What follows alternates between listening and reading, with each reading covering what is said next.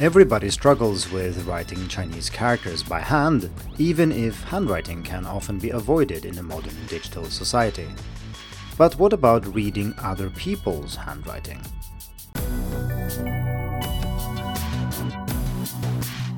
Hello and welcome to the Hacking Chinese podcast. In this week's episode, we are going to talk about reading, and like I said in the introduction, we're going to talk about reading other people's handwriting.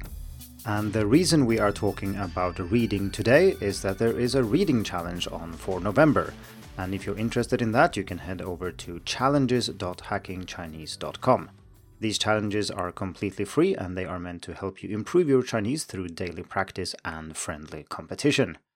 If you listen to this after November, then head over to Hacking Chinese Challenges and you will be able to see on the front page which challenges are upcoming and which are running currently. This episode is specifically about handwriting, though, and before we start about reading other people's handwriting, let's talk about handwriting in general. And as most of you probably know, writing by hand is not something that is often required of foreigners learning Chinese today, outside of courses and formal education, of course. If you live in a Chinese speaking environment, there will be occasions where you might need to fill out a form or write your address or your name or things like that. But beyond that, it really isn't necessary to be very good at writing by hand, and since it takes a lot of effort to get good at writing by hand, it is worth thinking carefully about the role of handwriting in your daily study routine. Is this something you need to do? If you need to do it, how much should you do it? When it comes to handwriting, there are, of course, many opinions. Some people say that you don't need handwriting at all, you can just skip it. Other people say that if you're not learning to write the characters, you're not really learning the language. So it goes without saying that of course you should learn to write the characters. Most people, including myself, are somewhere in between these two extremes. I think that learning to write a few hundred characters by hand can be very good to get a good feel of how characters work, and it also makes sure that you really know those very basic characters. But I don't think that you should spend a lot of time on handwriting beyond that, and you certainly shouldn't spend most of your time as a beginner with the characters at all, in fact. And this is something we talked about in episode 1 of the podcast. The main argument against spending lots of time on handwriting is, of course, that you don't actually need it. There are very few situations where you are required to be able to write by hand. But this episode is about reading, and that is a situation when it comes to handwriting which we have no control over. Of course, we can decide ourselves that we don't want to invest the time necessary to learn to write by hand properly, but we cannot make that decision for others, and there will be situations where we need to read other people's handwriting. And this is indeed something we have very little control over, and we just have to either understand what they've written or fail. This is a little bit akin to regional accents, which I will return to a little bit later in the episode, meaning that you can decide to focus only on standard pronunciation. For example, you can ignore the local accented version of Mandarin and things like that. But you can't really decide that other people should only talk to you in perfectly standardized Mandarin. That simply won't happen. That's not how reality works. And that means that when it comes to reception or to understanding spoken and written Chinese, we have a larger responsibility as students to be able to cope with the different types of Chinese. We can't just say, hey, I'm going to ignore 90% of the population who do this and focus on this 10%. Or, well, we could, but then I think it's safe to say that you really aren't learning the language. You're just choosing a very small subset of the language and focusing on that for some reason. If you are a beginner, this might be fine. I'm not saying that you should start learning regionally accented Mandarin from day one, and I'm not saying that you should start focusing on reading different types of handwriting from day one either. I'm just saying that as learners, we have a responsibility to be able to deal with a wider range of input than we ourselves can produce. Okay, so assuming now that we need to be able to read handwritten Chinese, what's the problem here? And if you are a complete beginner, you might not have seen this a lot because you might have mostly looked at your textbook or maybe what your teacher writes. But the fact is, of course, that Chinese is written by a very large number of people and they all have their idiosyncratic ways of writing, as do all people in other languages as well. And to be honest, most people don't write very clearly. Like when I write in Swedish or English by hand, it is not very easy to read for somebody else if I write quickly. Yes, of course, I can write clearly if I want to, but normally I prioritize speed, and that, of course, makes the form suffer quite a bit. And not only that, but different people simply write differently. For example, I can hardly read what my mother writes in Swedish when it's handwritten. I just can't. I haven't spent enough time reading that kind of cursive handwriting. But of course, if I needed to and I spent more time with it, it wouldn't be too much of a problem. And this is indeed the problem that also faces us as learners of Chinese. We might know how to read if the text is clearly printed or written, but as soon as a real native speaker, which don't write like that, writes the same text, we find it hard to understand. Here there is a spectrum, of course, from fairly easy up to very difficult. So if you're looking at the printed text in your textbook and you compare that with your teacher's handwriting, you might find that there are differences, but that they are not very big. If you are able to read one, you should be able to read the other.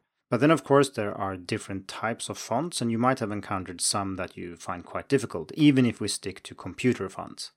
Of course, if you have another teacher, they might write in a different way, but usually they write in a way that is pretty easy to see, provided that they are teaching foreigners if you have had a teacher in some other subject in Chinese, you will find that their handwriting is often illegible. I had several teachers in grad school who wrote lots of characters on the board, and I often understood nothing of what they wrote. Fortunately, I still understood the lecture, so I could follow what they were doing anyway, but I couldn't understand what they wrote on the board at all. And this is, of course, partly my fault, but it's also really the teacher writing too sloppily and too quickly. And indeed, most of my classmates who were native speakers also found it difficult to read. Beyond this, even further towards the difficult end of the spectrum, we have various forms of calligraphy. And I'm not going to talk about that too much today because that really is a different kettle of fish altogether.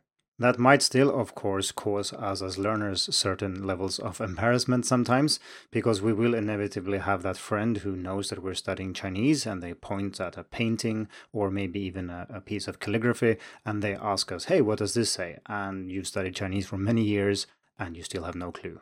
This leads us into the question of when you should start caring about reading handwriting. I've already said you shouldn't do it from day one, obviously, but when should you start caring? And I would say that there are two answers to this question. First is if you actually need it. So if you work somewhere where people do write things by hand, or you need to be able to read other people's notes, for example, then of course you should invest time into learning to read handwritten Chinese. That kind of makes sense. The other one is what I hinted at with the calligraphy here. If you get embarrassed enough, it might be a good call to actually go and learn to read handwriting better.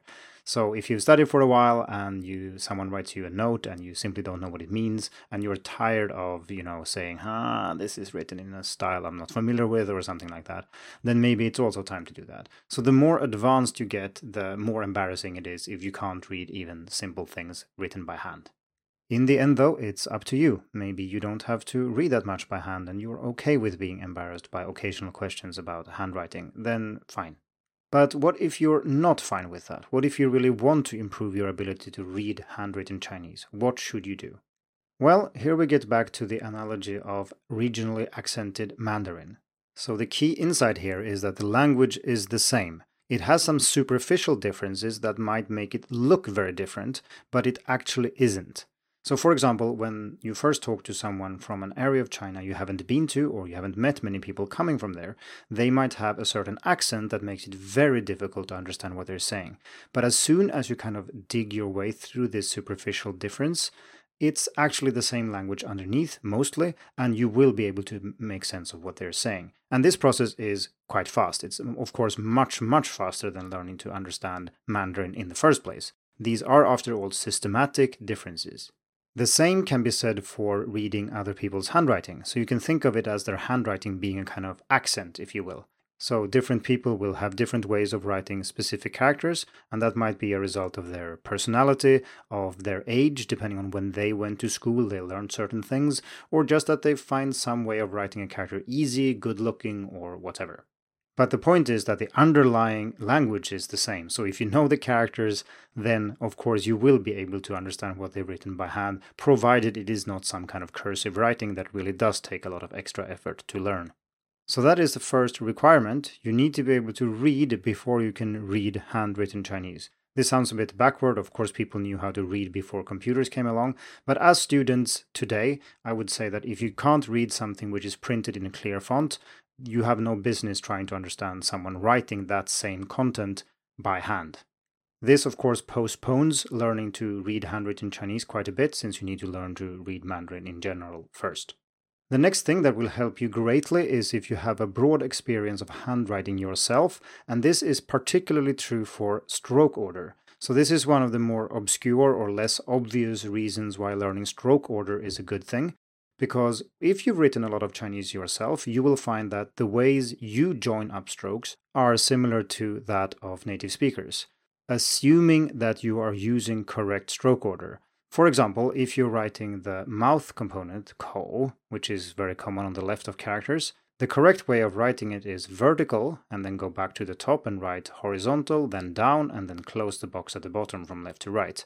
If you do that many, many times and you do it faster and faster and faster, you will end up with a shape that looks almost like a 12, like a 1 and then a 2 joined together so that the second stroke and the vertical part of the second stroke kind of tilts to the left because that's where you're going to start the third and the closing stroke. And then you can join those up into one stroke. Now, this will happen automatically if you write a lot with the correct stroke order.